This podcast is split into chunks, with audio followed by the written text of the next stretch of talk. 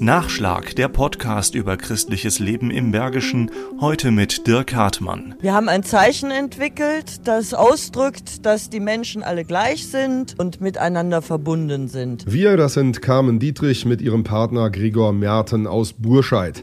Das Zeichen ist der Engel der Kulturen, eine von den beiden Künstlern ins Leben gerufene europaweite Aktion für mehr Toleranz. Sie haben eine Skulptur entworfen, in der die Symbole der drei Religionen Christentum, Islam und Judentum Judentum stellvertretend für alle Kulturen und Religionen stehen. Jetzt haben sie eine solche Skulptur der offenen Ganztagsgrundschule Immekeppel verliehen. Dass diese Art der Umsetzung die Kinder erreicht und dass sie dazu ganz aktiv auch etwas gestalterisch machen können. Das ist das Wesentliche. Genau das haben die Kinder der OGGS Immekeppel ein Jahr lang gemacht. Sie haben Projekte umgesetzt, die sich mit der Vielfalt der Religionen, der Nationalitäten, der Menschen beschäftigen.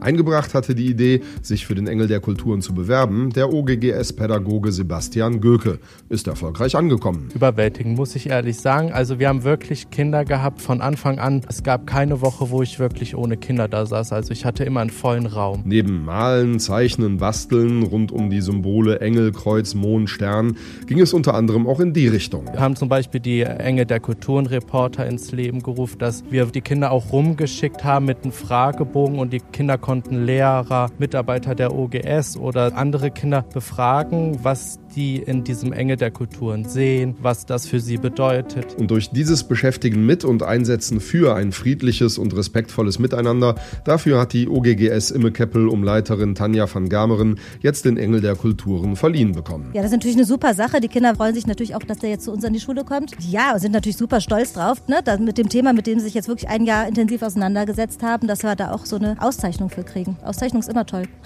Träger der Schule ist die katholische Jugendagentur, deren Geschäft Geschäftsführer Thomas Dröge war bei der Verleihung selbstverständlich dabei. Das passt ganz hervorragend zu uns. Alle Menschen, egal welche Nation, welche Kulturen, welche Religionen, welche Handicaps, welche Äußerlichkeiten anzunehmen. Das ist unser Grundtenor. So früh wie möglich anfangen, jungen Menschen wichtige Werte für den Zusammenhalt dieser Gesellschaft und dieser Welt zu vermitteln. Nachschlag Christliches Leben im Bergischen ist ein Podcast des katholischen Bildungswerkes im Rheinisch-Bergischen Kreis. Mehr Informationen unter www.bildungswerk-gladbach.de